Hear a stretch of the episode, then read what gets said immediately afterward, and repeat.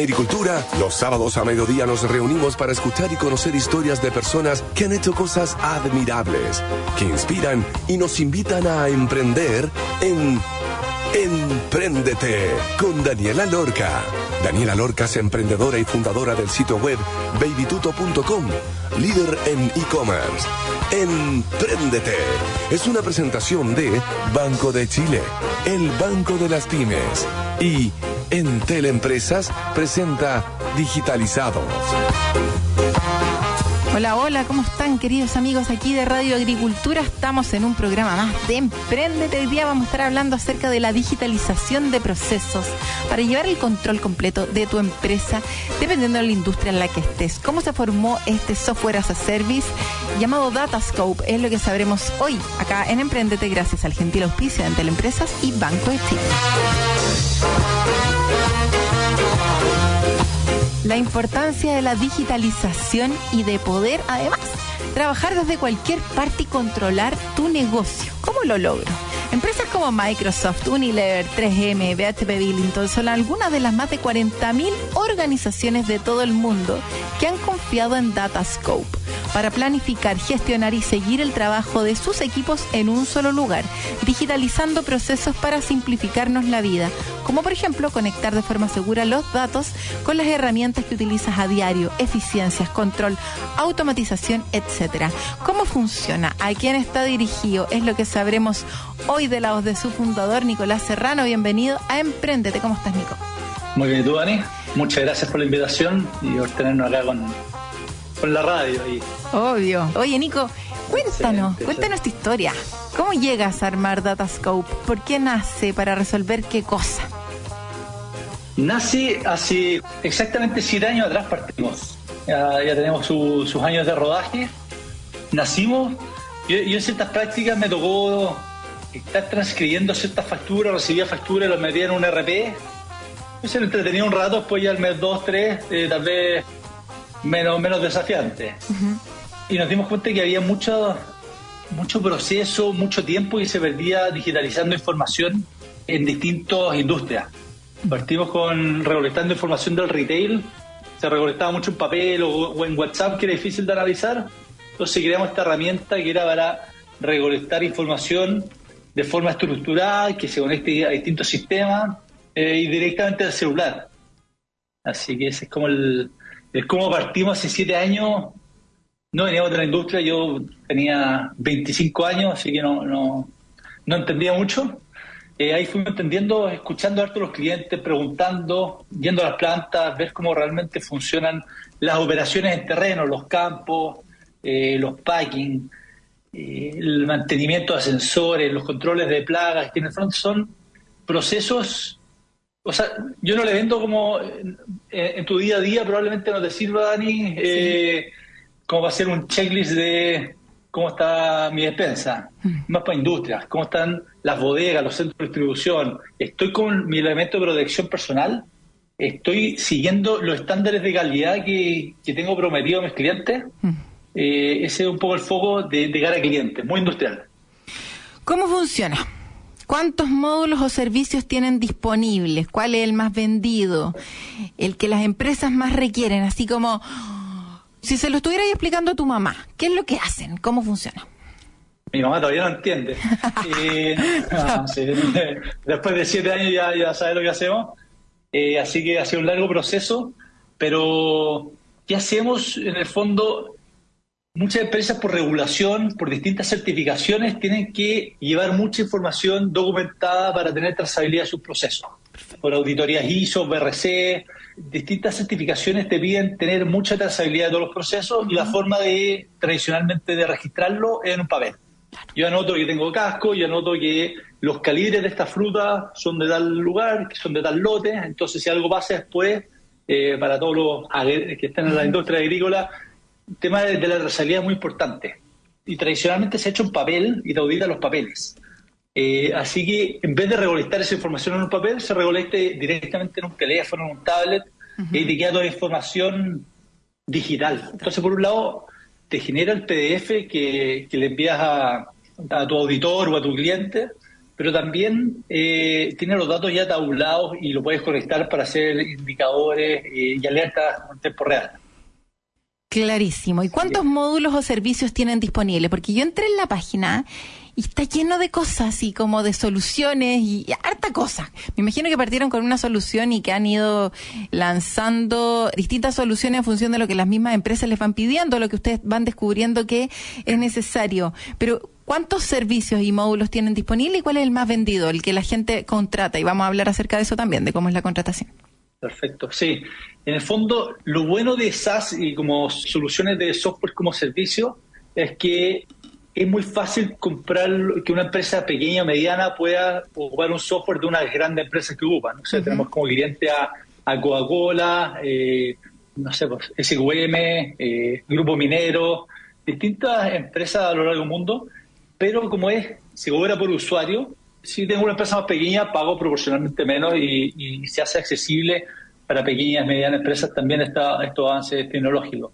Así que el módulo es, la unidad mínima es el usuario, que incluye todos los, módulos que necesitan. Ya, o sea, tú cobras por usuario y puede acceder a todos los módulos y servicios que tiene disponible. Exacto. Ah, mira. ¿Y cuáles son esos módulos y servicios? ¿Cuántos son? Y lo tenemos bien paquetizado, todo, todo junto, eh, pero en el fondo la base es, primero yo creo el formulario eh, con las preguntas que necesito. Si soy una empresa de, de control, no sé, quiero hacer un checklist de un camión, agrego las preguntas que son relevantes para mí. Si soy una agrícola que quiero hacer un control de calidad, voy agregando esas preguntas. Eh, entonces, por un lado, la, la creación del formulario, después se lo asigno a los distintos usuarios que quiero que completen esta información. Entonces, tenemos el módulo de la creación de los formularios de los usuarios para recolectar los datos y después otros módulos ya de integraciones y asignaciones de tareas a los usuarios. Pero incluye el paquete completo cuando compras la licencia, que, es una mensualidad. En el fondo, no requiere desarrollar ni, ni saber programar, simplemente agrego un usuario, agrego otro, quito usuario, voy contratando según eh, cómo evoluciona mi temporada y la necesidad de la empresa. Perfecto. Estoy hablando de distintas industrias, claramente, pero en tamaño de empresas. ¿Esto puede ser usado para una pyme, por ejemplo, para llevar el control de eh, las plantaciones que tiene de palta en, no sé, la sexta región? ¿Sirve o, o no? Esto es principalmente para empresas más grandes. Exacto. Sirve desde pequeñas empresas, no sé, tenemos algunas empresas de aseo, empresas de control de plagas, que a veces son pequeñas, no sé, tienen 10 personas que lo ocupan en, su proceso y hay otras efectivamente con miles de usuarios que, se adaptan también. Así que, pero para distintos tamaños de empresas y distintas industrias, lo que más nos mueve es el, caso de uso. En fondo, donde hay procesos de calidad, de seguridad, mm. eh, que es bien transversal. La seguridad es algo que, que todos nos tenemos que ver en distintas etapas. Nadie va al trabajo diciendo, oye, hoy día me quiero ir a accidentar al trabajo. Mm sino que no, tengo que tener protocolos y, asegurarme de que cuando tengo más gente que, lo estén haciendo de forma estandarizada y poder medirlo. Así es. ¿Cómo se define el precio de un SaaS? Porque no es lo mismo que, ya, a ver, me cuesta producir este producto o importarlo y, y en el fondo eso más el margen quiero cobrar tanto y miro la competencia, sino que en SaaS, que en el fondo es estos software as a service, hay toda una pega por detrás de haber logrado llegar al producto, el equipo de desarrollo, etcétera, de customer success, de mantener a, los clientes y que no se te fuguen. Y hay como otras cosas medias invisibles por detrás, en donde hay que meterlo también en la juguera y hay que definir un precio. Ustedes, cuando definen ese precio, ¿en qué se basan? ¿Se basan en hacer el cálculo de la vieja en el fondo, como ya, a ver cuántos tengo en gastos, cuántos módulos o productos voy a vender, etcétera? Entonces tengo que cobrar esto o se fijan en la competencia? Y si se fijan en la competencia, ¿tienen competencia acá en Chile o se fijaron en otros países? Sí, eh, en SAS efectivamente como el, no es la forma tradicional de, hacer un pricing porque el, costo marginal es, bastante bajo, tiende a cero en teoría. Eh, igual hay ciertos costos de soporte, implementaciones que, van agregando, pero empezamos a ver cuánto es, en torno al valor generado. La, idea es generarle valor a nuestros clientes y, que sea algo que, numéricamente haga, haga, sentido. Oye, me conviene dejar de ocupar el papel, el papel a simple vista es barato, pero tiene el costo que el papel tiene que volver a la oficina, se transcribe, hay que almacenarlo, entonces tiene costos que son a veces ocultos y bien altos. Entonces es por valor generado. Eh, es una parte importante. Y en cuanto a competencia, eh, el mundo software es competitivo. Hay soluciones de, distintos, no sé, Excel, hay 10 tipos de Excel, está Google Sheet, Excel, Numbers, pero ahí no, no, no hemos logrado posicionar ahí en Latinoamérica con clientes desde, o sea, prácticamente harto en México, Colombia, Brasil, Chile, porque al final los principales competidores de, Estados Unidos, Australia, se enfocan más en, Estados Unidos y, Australia, Europa, que nos tienen un poquito más, no pueden dar el servicio tan cercano que damos acá. Y que ahí hemos logrado eh, agregar ahí valor desde Chile para el mundo. Tenemos clientes en prácticamente más de 40 países, desde Japón, Tailandia, Australia, Inglaterra, España, Estados Unidos, eh, bien variado, pero con un producto chileno ahí para, para darle ahí de la ingeniería local para el mundo. ¿Cómo logran armar esa fuerza de venta? ¿Cómo estructuran el equipo comercial para finalmente salir a buscar clientes en todas partes del mundo desde acá? ¿Cuál es como la estructura, las recomendaciones para todas las personas que te están escuchando que tienen un SaaS? Al final es pensar cómo nos buscaría la gente. La, gente, por lo general, si tiene una pregunta, ahora está evolucionando eso, eh, te busca en Google o ChatGPT, ahí voy a ir cambiando eso. Eh, pero si te buscan en Google, uno tiene que estar en Google. Y va a estar en Google, eh, por un lado, uno puede pagar. No sé si es lo más recomendable para comenzar. Lo ideal es ir posicionándose, ir generando contenido relevante para tus clientes. Y, y, posicionarse para que te encuentren, porque si no, tal vez tienes una solución maravillosa, pero si no te encuentran, eh, difícil. Así que ahí, desde hace prácticamente siete años que, hemos ido generando contenido en español, inglés y portugués para ir posicionándonos y gente de distintos países nos encuentra. Y cuando nos encuentran, se crean una cuenta, lo empiezan a probar y, pagan eh, por el servicio, algunos se quedan con el plan gratis que tenemos.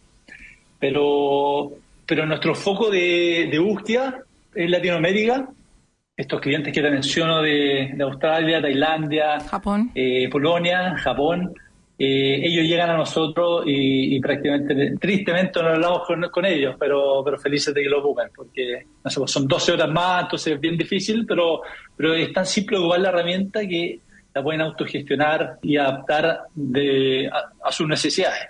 O sea, no necesitan hablar con una persona. Yo eh, desde la página web puedo hacer todo por mí sola. No necesitan una fuerza de venta entonces. Te preguntaba acerca de eso para entender si tienen ejecutivos comerciales que están buscando clientes o no tienen a nadie buscando clientes y esto es solo una estrategia digital en donde están buscando leads, clics o lo que sea para que lleguen a tu página y que en el fondo sea eh, self-service.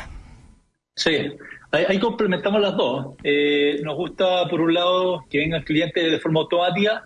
Por lo general, esos clientes son, son empresas más pequeñas, eh, o a veces igual llegan grandes, pero igual tenemos una fuerza de gente que va a buscar a, empresas más grandes, lo vamos a buscar y tener una conversación con ellos bien, bien transparente. Acá en el mundo del SaaS no es como vender escobas en la calle que te la vendo y tal vez te, se le dan los pelos al tiro, sino que es una relación a largo plazo. A mí si un cliente me compra un mes y se va, para mí una pérdida eh, no, me sirve. Eh, no es venderle la pomada, sino que realmente solucionarle, entender el problema de ellos, ver si es que nosotros lo solucionamos. Si es que se lo solucionamos, vamos adelante, si es que no, le podemos apuntar en otras direcciones. Pero, pero eso es algo importante el SAS. Es bien, si hay un problema yo te lo soluciono y es bien meritocrático, es bien al de Japón no tiene idea quién somos nosotros, no tenemos ningún contacto con ellos, pero llegan, confían en el software, les solucionan el problema y, pagan por un servicio. Así que bien, bien rico ese el tema del, software y product market fit que le llaman. ¿Cuánto se demoran en promedio en cerrar un cliente cuando salen ustedes a buscarlo, estos clientes grandes que ustedes hacen el hunting? ¿Cuánto en promedio son dos, tres meses de, conversaciones hasta que lo logran cerrar? En promedio son seis semanas. Seis semanas. ¿En medio? Sí.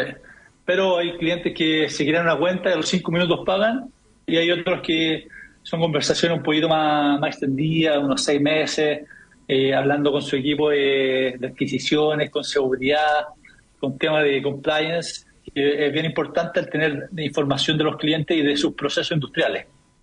Así que según la, estructura de la empresa puede ser más largo o más lento, pero, pero en promedio son, son seis semanas. Oye, ¿tienen algún equipo que, asegura como el success? Te lo pregunto porque conozco de cerca los SaaS y sé de estos equipos de Customer Success, que en el fondo básicamente son los que después de que logran entrar estos clientes, son los que están ahí, los que están dando soporte, los que están como validando que en el fondo la herramienta esté bien usada, que sea valorada realmente por el cliente y evitar que el cliente se fugue a la competencia o cualquier otra cosa. Eh, ¿Tienen ese, equipo ustedes adentro? Exacto. ¿Y cómo, cómo está constituido?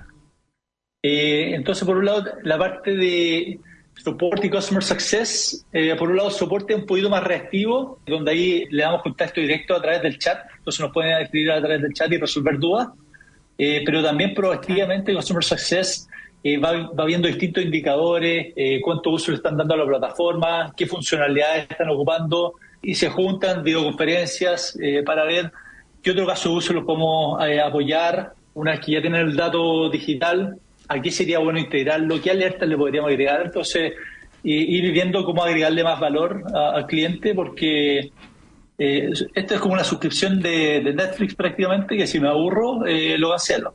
Entonces tenemos la presión constante de estar eh, agregándole valor a, nuestros clientes y, que les funcione todo perfecto. Así que eh, es parte clave del Customer Success para, para que se queden y, evitar ese esa fuga o, churn de, de cliente que, que es el terror de dos as. ¿Y de cuánto es aproximadamente ese porcentaje de churn? Tenemos distintos tipos de, según el tipo de cliente, porque a veces tenemos algunos, por lo general más, más self-service, la gente que llega a la página, a veces lo contratan para una encuesta de dos, tres meses y ese tiene un, churn porque son proyectos definidos. Pero en proyectos operacionales es menos del 1% de, de churn. Wow, menos del 1%.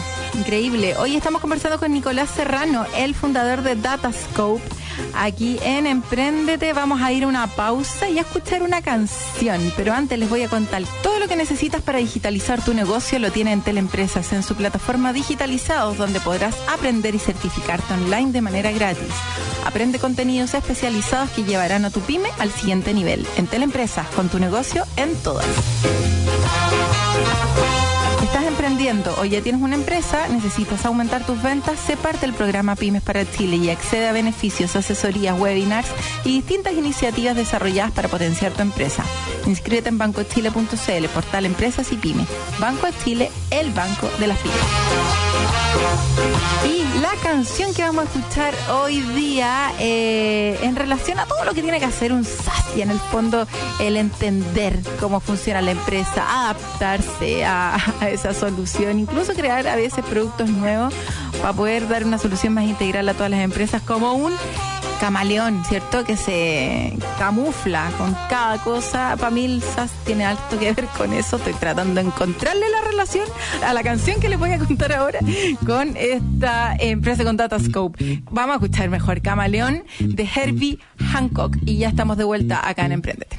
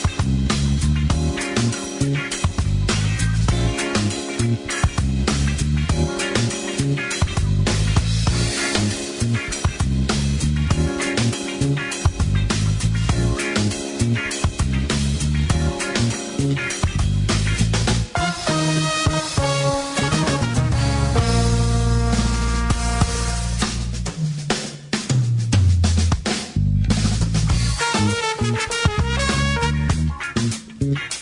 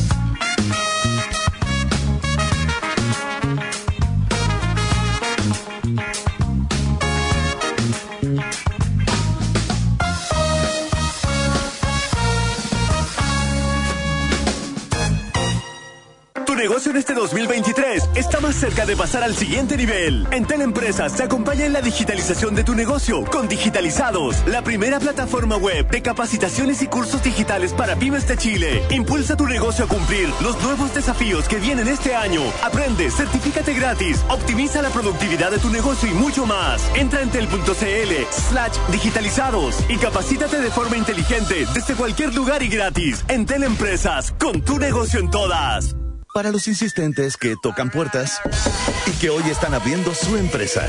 Banco de Chile presenta la nueva cuenta Fan Emprende, tu puerta de entrada al Banco de las Pymes. Una cuenta vista 100% digital, sin requisitos de antigüedad, sin mínimo de ventas y sin costo de mantención. Ábrela y conoce más en bancochile.cl, porque una cosa es ser emprendedor y otra es ser fanático del emprendimiento. Banco de Chile, el banco de las pymes en agricultura es Empréndete con Daniela Lorca. Ya estamos de vuelta, entonces estamos conversando con Nicolás Serrano, el fundador de Datascope. Nico, hablemos de la estructura del equipo, cómo se organizan, cuántos son, cuáles son como las recomendaciones en relación a mantener un equipo organizado, alineado, la importancia de la cultura, vamos con eso. Perfecto. Bueno, eh, nosotros comenzamos dos socios, eh, yo con Antonio Gras, Antonio eh, hemos trabajado juntos desde, no sé, desde los 15 años que teníamos, cuando chicos éramos DJs, después teníamos una pastelería y después ya saliendo de la universidad partimos Datascope prácticamente a los 25 años, eh, donde por los primeros, el primer año y medio éramos dos personas, eh, después se sumó otro socio, Carlos Carvajal, y hasta el año 4, 5, hasta el año 4 éramos 6 personas. Desde la pandemia hasta ahora de 6 pasamos a un equipo de 35 personas todo esto lo hemos hecho orgánicamente. En el fondo, Bootstrap, que es como el término startupero, eh, en el fondo sin levantar capital, hasta el año pasado y levantamos, hay una pequeña ronda, pero en el fondo, entre más vendíamos, más íbamos creciendo. Y dado que ese crecimiento entre 6 y 35 fue gran parte de la pandemia y nuestros clientes están distribuidos, ¿por qué no buscar talento distribuido también? Así que ahí empezamos a buscar. Eh, al final, si no vamos a estar en la oficina, al final nos podemos buscar mejor talento de distintos lados del, mundo, eh, igual eh, protegiendo un poco el, uso horario, que esté entre México y Brasil no hay problema, México menos tres horas, eh, Brasil ahora estamos prácticamente en la misma hora, así que mm, prácticamente la mitad del equipo es, de fuera de Chile, con equipo en Colombia, México, Brasil, Argentina, Perú, y, y lo importante va a ir creciéndolo uno es, tener procesos claros, ir creando procesos, porque cuando están todos presencial, uno puede tapar la falta de procesos con conversaciones de pasillo. Acá en este remoto es importante tener bien documentados los distintos procesos para, oye, cómo solicito vacaciones, cómo solicito, o no sé, cómo emito una factura, cómo hago los distintos procesos para que haya claridad o sea, uno es por la claridad y dos, porque si hay algo que tengo que decir eh, más de una vez, es mejor documentarlo. Entonces, voy, voy haciendo artículos para, oye, eh, este es el proceso de onboarding, y acá vamos documentando todo el proceso y, la gente se va eh, replicando el proceso y vamos estandarizando para, eh, para que todos tengan una gran experiencia. Eh, ahí ha ido mejorando. Al principio el onboarding yo creo que era terrible, discúlpenos por ir a las al principio, ha ido mejorando eso. Pero, pero sí, eh, la clave es tener equipo técnicamente muy bueno, pero también que sean que haya buena onda. En el fondo, que pasen por un lado la prueba técnica, pero por otro lado la prueba del ascensor. La prueba del ascensor es que si el ascensor se queda atorado tres horas, no me quiero tirar para abajo. En el fondo lo paso bien esas tres horas adentro del ascensor atascado eh, sería alguien con quien podría estar harto rato. Así que en la parte de cultura le damos harta prioridad porque al final estamos trabajando, estamos hablando gran parte de nuestro día conectados y, tenemos que pasarlo bien. Eh, es una parte bien, importante, no solo por porque si no uno no, aguanta trabajando tanto tiempo, Para mí el equipo es fundamental y tener un equipo pero espectacular, todo distribuido y, también ahí tenemos ciertos encuentros presenciales. Eh, el año pasado nos juntamos gran parte del equipo en Argentina, eh, este año tenemos pensado juntarnos en Colombia, así que la idea es, ir mezclando lo híbrido con eh, lo presencial para, para darle, para que tengamos una buena experiencia todos. Claro. Oye, ¿y qué hacen cuando se juntan? Son. ¿Qué hacen cuando se juntan? Te pregunto porque me quedé traumada con WeCrash. y lo que hacía el fundador de WeWork, que se iban como a un Woodstock, así como, ah, como, estos retiro espiritual. como estos retiros espirituales llenos de copete y así, en verdad un desastre. ¿Qué es lo que hacen ustedes como que sirva de ejemplo para otras empresas? Porque una cosa es decir, ya nos vamos a juntar en tal parte, pero hacen dinámicas, están acompañados por algún coach, eh, tienen alguna línea de, no sé, se juntan para presentar objetivos del año, como cuál es la instancia, para qué usan la instancia. Sí, ahí por un lado para a veces es curioso que uno nos vemos presencialmente y, no nos damos cuenta que nunca nos habíamos visto presencialmente. Uno para, para ponernos cara, que es muy bueno, y también vamos viendo distintas dinámicas para, para ir conociéndonos fuera del trabajo, porque uno se conoce en una pantalla, eh, así que nos vamos, de, no sé, pues, mucho de ahí estamos en reunión, nos vemos presencialmente y nos dan cuenta que, que mide dos metros. Y en la, porque en la cámara se pierde todo eso, eh, se van perdiendo contexto de nosotros. Eh, y vamos haciendo dinámicas que vamos creando, vamos googleando, vamos compartiendo con otros fundadores para saber qué nos conviene hacer. Pero sí, de momento sin, sin ningún coach, para porque hemos sido bootstrap, somos bien ahí cuidadosos con, los gastos, así que ahí cada gasto lo medimos bastante bien. Eh, así que bien autogestión ahí. Pero, pero una mezcla entre trabajo, fijar objetivos, nuestro OKR y también ahí su parte recreativa también, pues si no todo es laburo, no al extremo de WeCrash, pero algo de de eventos nocturnos hay también. Oye, remóntate, a la época en donde captaste tu primer cliente. ¿Cómo fue ese proceso? ¿Fue muy terrible? ¿Lo hiciste tú, tu socio? ¿Cómo lograste? Porque lo más difícil para un SaaS es como lograr el primer cliente, después uno ya por último lo usa él para decir, oye, ya tengo esta empresa, únete también. Es distinto. ¿Ya hace cuántos años? ¿Cinco años? Me contáis siete, años. Siete años. No es lo mismo que, que ahora salir a buscar clientes. Como que, no, SaaS ahora ya está mucho más desarrollado, como que la gente ya lo puede encontrar en distintas industrias, no sé, recursos humanos, finanzas, etcétera. Pero antes no era tan común. ¿Cómo fue ese primer cliente? El primer cliente fue Estamos en, en, la calle almorzando, eh, estamos en Startup Chile en esa época, así que estamos almorzando en Providencia, fuera de, la oficina de Startup Chile, y pasó una persona que habíamos conocido hace, no sé, cinco años antes, en un evento startup también. Oye, ¿qué están ustedes? Empezamos a, a conversar de, de, qué estamos trabajando. Me dijo, ah, eso es lo que necesito. Entonces, ahí empezamos a entender más de sus problemáticas ahí todavía no teníamos nada, ni una línea de código desarrollada. Entendimos el problema y una vez que tuvimos un caso real, ahí empezamos a programar y ahí Antonio eh, empezó a hacer el software en base a una necesidad porque no quisimos partir desarrollando un software en base a nuestras ideas, porque no veníamos de la industria, no conocíamos el problema, queríamos entender un problema bien y solucionarlo con código más que eh, crear una solución que a veces no es problema.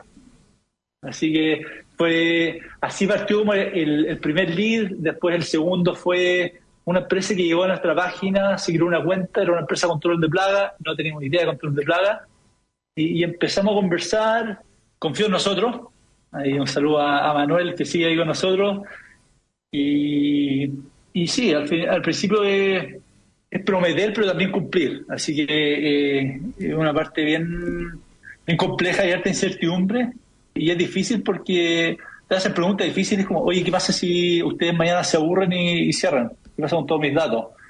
Hay, hay que definir ahí, dejar una estructura clara para, para darle seguridad a los clientes y, la confianza necesaria. Ahora es mucho más fácil con, oye, trabajamos con, con varias empresas que, que, tenemos contratos que tenemos que cumplir, así que, eh, y hay un equipo que, no sé, antes nos decían, pero ¿qué pasa si no sé, pues, a, tu CTO lo atropellan. Ahora esperemos que no lo atropellen, pero, pero ya hay, hay más equipos para, para poder seguir dando continuidad al servicio. Así que al principio es crear una página bonita que se confíen y también entender muy bien el problema antes de, desarrollar. Creo que eso eh, uno de los peligros de, del SaaS es desarrollar todo lo que te piden. Creo que ir escuchando, entendiendo cuáles son los problemas que tienen los clientes y después ese problema transformarlo en una solución tecnológica.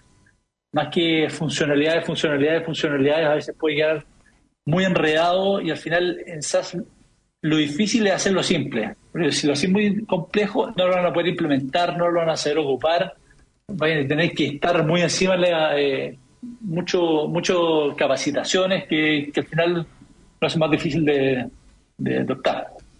Así que mantenerlo simple es algo importante al principio. Eh, no, no dejarse llevar por, por algún cliente que quiera algo un poquito distinto y que al final se transforma en desarrollo a medida y, ahí se hace muy difícil de, mantener a, largo plazo.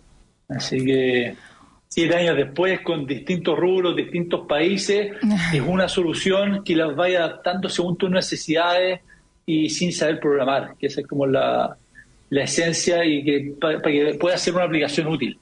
Esa es la, clave para nosotros. Claro, ¿a dónde apuntan? Oye, eh, ¿tienen competencia acá en Chile? No me acuerdo si me respondiste eso, no lo registré. Sí, hay, hay, ciertas soluciones. ¿Sí? ¿Y ustedes, ¿y eh, ustedes cuál, cuál sería su ventaja competitiva? ¿Cómo se posicionan ahí? Por lo general, ahora, ahora, está cambiando igual un poco, pero por lo general los chilenos no sé por qué no tienen el, que si yo quiero probar una solución, me, me creo una cuenta y, la empiezo a ocupar sin, sin tener que hablar con alguien. Por lo general son competencias que te piden, voy a hablar con un, ejecutivo, empezar a hablarlo. Eh, eso creo que, que ha una buena forma para, para nosotros ir diferenciándonos y lo puedan probar. Hay gente que en verdad no le gusta hablar con, con, nosotros, a pesar de que somos muy simpáticos, quieren verlo a su tiempo, quieren verlo un domingo en la noche, quieren probarlo cuando quieran probarlo como todos los software. Entonces, eh, ahí, ahí no hemos logrado diferenciar por un lado con la entrada y por otro lado con, con hartas funcionalidades, integraciones que le dan harta, harta autonomía ahí al cliente para, para darle eh, vida y la flexibilidad que requieren sus procesos, porque cada empresa es distinta. Cada empresa es distinta, exactamente. Oye, y problemas, problemas y desafíos en esta etapa antes de pasarnos a los próximos pasos. ¿Qué fue lo más difícil para posicionar un SaaS? Para poder estar en tantos países, para poder tener el nivel de clientes que tienen, la cantidad de clientes que tienen, el equipo, la estructura, etcétera. Si miráis para atrás, ¿qué es como lo que, lo, lo que más les costó y cómo salieron adelante? ¿Qué recomendaciones para otros emprendedores podrías dar? Lo más difícil al principio es difícil, o sea, creo es una constante, ahí seguir atrayendo muy buen talento. Al final, eh, como, como software, como nuestros principales activos son las personas. Entonces, tener equipo muy bueno es un gran desafío. Eh, ir y al ser bootstrap, el equilibrio entre, entre la gente que vamos contratando, la velocidad de contratación, es un desafío que, que hmm. teníamos. Los primeros cuatro años éramos, no sé, seis personas. Lo hace un poquito más, más lento, pero también más rico porque vais conociendo todo, todos los procesos muy bien y entendiendo más el producto.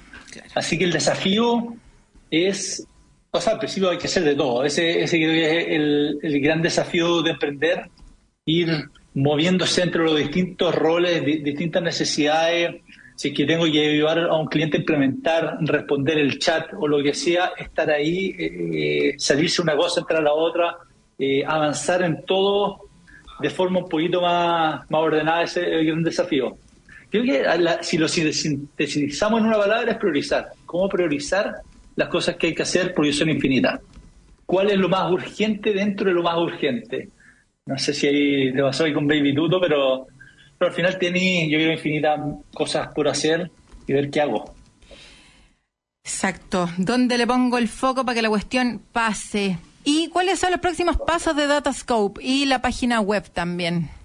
Los próximos pasos son seguir consolidándonos ahí en, en Chile, alto fuego en México, Colombia, para seguir creciendo. Eh, estamos, hemos crecido harto en nuestro equipo de desarrollo, agregar hartas funcionalidades nuevas, eh, tenemos hartos problemas mapeados para ir eh, desarrollando. Entonces, por un lado, agregar más valor con nuevas funcionalidades, pero también ir mejorando el proceso de venta, que, sea más, más, un flujo continuo, eh, ir, ir a buscar los clientes adecuados, porque como te comentaba, es importante ir a buscar clientes que tengan nuestro problema. Eh, si no tienen el problema, no sacamos nada insistiéndole a vender. buscar a la gente que tenga el problema. Ese es el gran desafío y los próximos pasos, seguir creciendo, seguir agregando valor. Ese es el desafío y, es datascope.io. Y los invito a que, puedan crear una cuenta, empezar a jugar, digitalizar sus procesos y, al final digitalizar por un lado por el lado del medio ambiente importante, pero por otro lado por la eficiencia y no tener recuperar el tiempo de sus colaboradores, que es nuestro gran desafío. Buenísimo. Muchísimas gracias, Nico, entonces, por contarnos la historia de Datascope. Que les vaya súper bien y que sigan llegando a todos los países de la manera que quieran, con la estrategia que quieran, saliendo a buscar a los clientes afuera o con esta página, en el fondo, que resuelve todos los temas. Eh, de manera autónoma para poder hacerlo uno desde donde esté y poder digitalizar los procesos y tener mayor control de la empresa y poder llegar así mejor a los clientes. Muchísimas gracias y un abrazo grande. Nos estamos viendo por ahí. Besos, Dani. Ya. Chau, chau. chau, chau. Oye, nos vamos a ir al tercer bloque, pero antes les voy a contar que todo lo que necesitas para digitalizar tu negocio lo tiene en Teleempresas en su plataforma Digitalizados, donde podrás aprender y certificarte online de manera gratis. Aprende contenidos especializados que llevarán a tu pyme al siguiente nivel. En Teleempresas, con tu negocio en todas. Estás emprendiendo o ya tienes una empresa, necesitas aumentar tus ventas, sé parte del programa Pymes para Chile y accede a beneficios, asesorías, webinars y distintas iniciativas desarrolladas para potenciar tu empresa. Inscríbete en bancochile.cl, portal Empresas y Pymes. Banco de Chile, el banco de las pymes.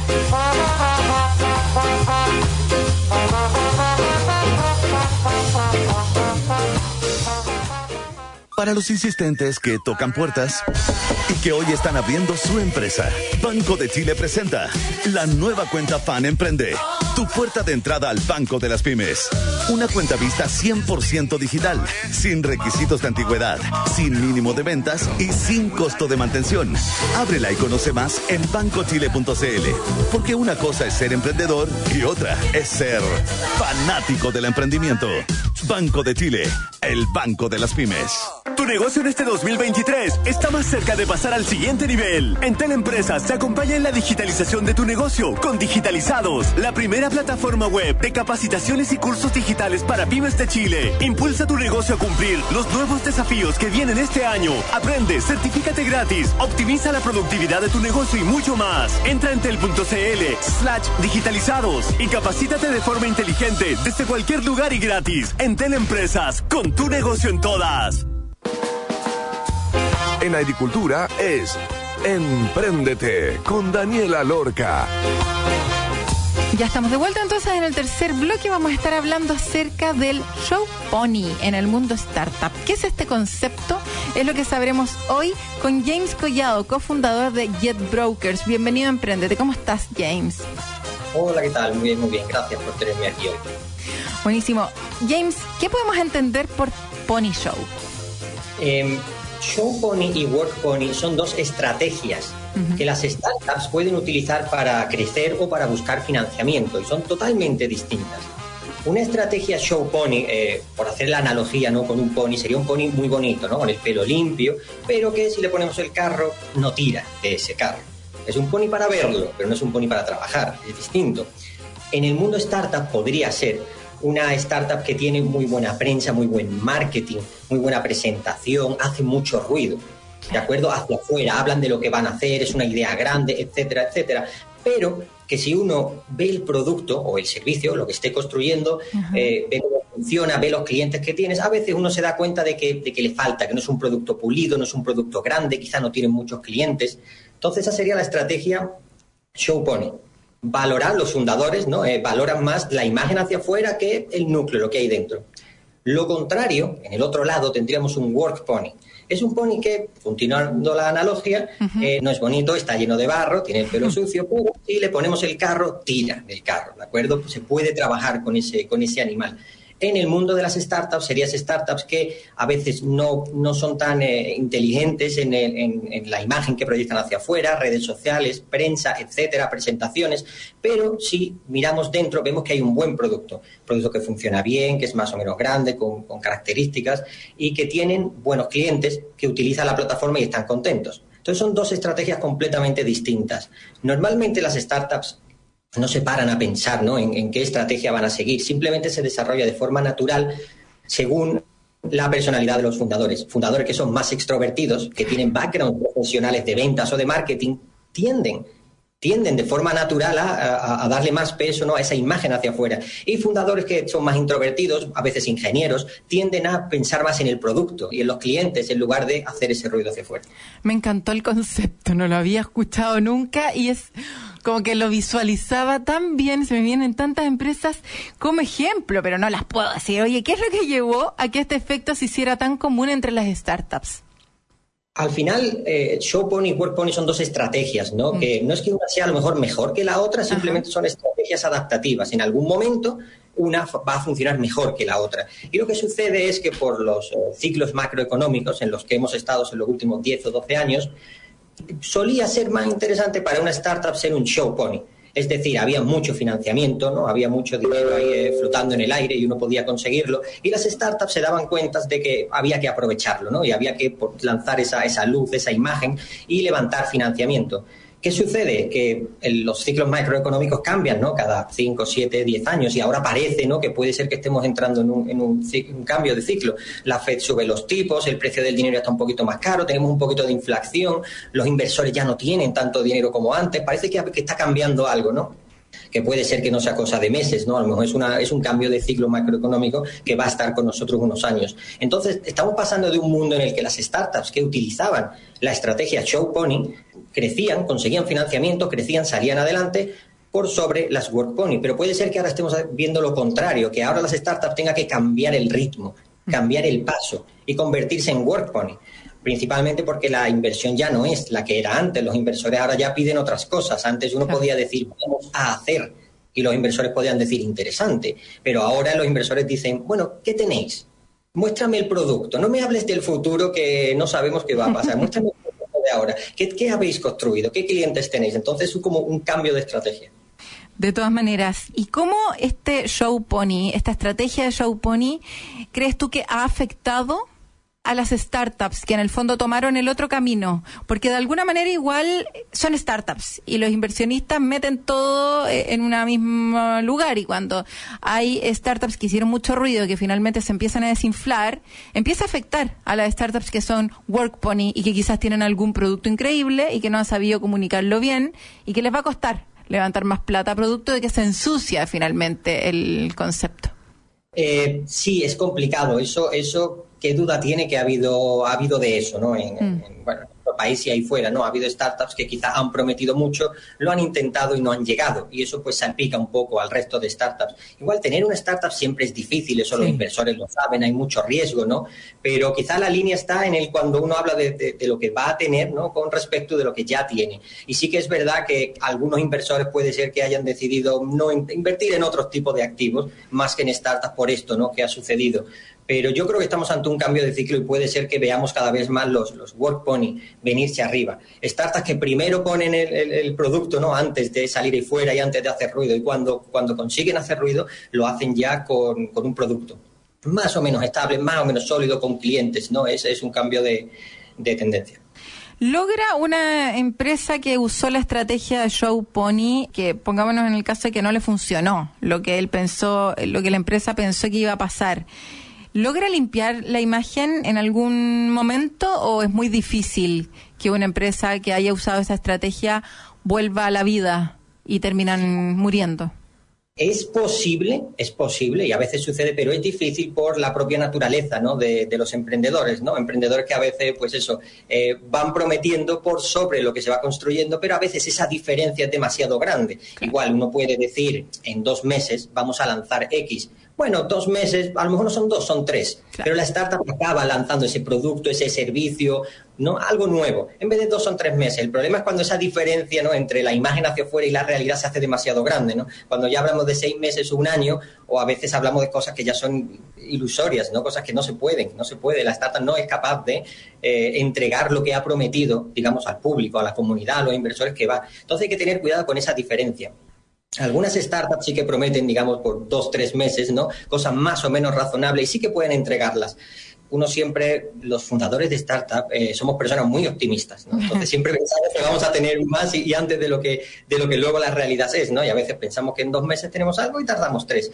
Pero sí que hay algunas startups que puede ser que puedan reconducirse y digan, y piensen, bueno, hay un cambio de, ciclo, hay un cambio de tendencia, tenemos que empezar a trabajar más en el producto, crecerlo, etcétera, por el sencillo hecho de que ya los inversores no están ahí fuera eh, deseando ¿no? que les presenten productos. Los inversores son más reticentes ahora mismo por todo el ciclo macroeconómico. Y no queda otra cosa que mirar hacia adentro y decir, bueno, ¿qué recursos tenemos? Ya no vale el conseguir más recursos y a lo mejor el no ser eficientes. Ahora tenemos lo que tenemos y nos va a costar mucho levantar más financiamiento y tener más recursos. Tenemos que pensar en nuestro producto y lo que tenemos. Podríamos considerar eso como una recomendación para este 2023. ¿Y qué le sumarías para todas las personas que están armando startups, que tienen que enfrentarse inversionistas? ¿Cuál es la estrategia que tienen que tomar? ¿Cómo manejar el tema para poder lograr eh, levantar capital? ¿En qué enfocarse? ¿Cuáles son tus tips? Claro, eh, hay varias cosas. Quizá lo primero sería no pensar a lo mejor que hablamos del 2023 porque si es un cambio de, macro tendencia económica, puede ser que este sea el nuevo mundo de las startups durante, no lo sé, cuatro, cinco, ocho años, ¿no? Entonces, como un cambio de paradigma. Una startup que piense en hacer un plan estratégico a un año, digamos, aguantar hasta que cambie la tendencia, puede ser que no aguante, porque es un cambio de tendencia, no es una cosa puntual o coyuntural. Pero hay una serie de cosas que podemos hacer para trabajar en este nuevo paradigma, que si miramos hacia atrás en la historia de las startups, es lo que probablemente es la norma de las startups hacia atrás, ¿no? Que es ser eficientes con el capital. Ser eficientes con el capital. Eh, igual hay menos financiamiento que antes, pero tampoco podemos decir que no lo hay. Sí lo hay, simplemente que es menos que antes. ¿Qué startups van a conseguir ese poco financiamiento que hay, sobre todo en las primeras rondas? Los inversores que ya han invertido en, en unas startups van a tratar de mantener esas startups vivas por sobreinvertir en nuevas. Entonces, si nosotros somos una startup que nunca ha recibido financiamiento, los inversores van a eh, premiar a las que ya han invertido en lugar de nosotros. Pero todavía hay financiamiento. ¿Qué es lo que tenemos que hacer como startup? Tenemos que ser eficientes con el capital. Tenemos que demostrarle a los inversores que nuestro producto tiene sentido que no estamos vendiendo a lo mejor algo ilusorio, algo a futuro. No, tenemos esto, esto es lo que tenemos, ser honestos con los inversores. Esto es lo que tenemos, estos son nuestros clientes, nuestros productos, así funciona. Eh, si conseguimos eso y si conseguimos también parte de ser eficiente con, con, el capital sería llegar al punto de equilibrio, es decir, poder demostrar que estamos en el punto de equilibrio, que estamos cerca, es decir, que nuestra startup lo que nos entra todos los meses cubre costes si conseguimos llegar a ese punto o estar cerca, los inversores probablemente van a decir, oye, este, este pony realmente trabaja, este pony anda. No solamente es bonito, sino que anda. Y si yo invierto aquí va a andar más rápido, porque han demostrado que son capaces de crear un producto y de venderlo.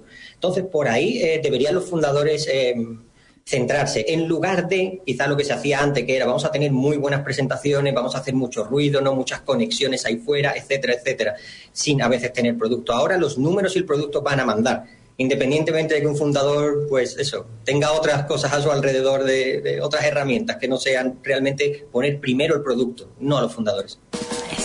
Buenísimo. Muchísimas gracias, James, por toda la información acerca de esta estrategia Show Pony que yo nunca había escuchado, está demasiado buena y que probablemente todos los que nos están escuchando se le vienen a algunas empresas a la cabeza. Es una estrategia al filo, muy, muy, muy riesgosa, que de repente funciona si es que logran dar con resolver el producto, con tener un producto de calidad dentro en el tiempo que lo prometieron, pero es muy difícil si sabemos que estamos en un momento en que todo está cambiando, en que ya no sabemos si es que viene un nuevo COVID o no, así que se nos puede derrumbar todas estas ideas y sueños que tenemos para el futuro que tan bien aguanta un Excel y pero que tan difícil finalmente es de concretar.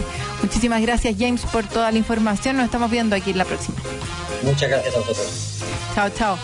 Oye, y con eso, entonces nos vamos a la casa para seguir escuchando las noticias aquí en la 92.1, poniéndonos al día de qué está pasando en Chile y en el mundo. Nos encontramos como siempre el próximo sábado aquí a las 12.92.1 Radio Agricultura. Pueden volver a escuchar el programa descargando el podcast en radioagricultura.cl buscando Emprendete y escucharlo de nuevo. Un abrazo grande, que estén bien. Chao. En Agricultura fue Emprendete con Daniela Lorca. Historias de personas que han hecho cosas admirables, que inspiran y nos invitan a emprender. Emprendete es una presentación de Banco de Chile, el Banco de las Pymes y Entel Empresas, con tu negocio en todas.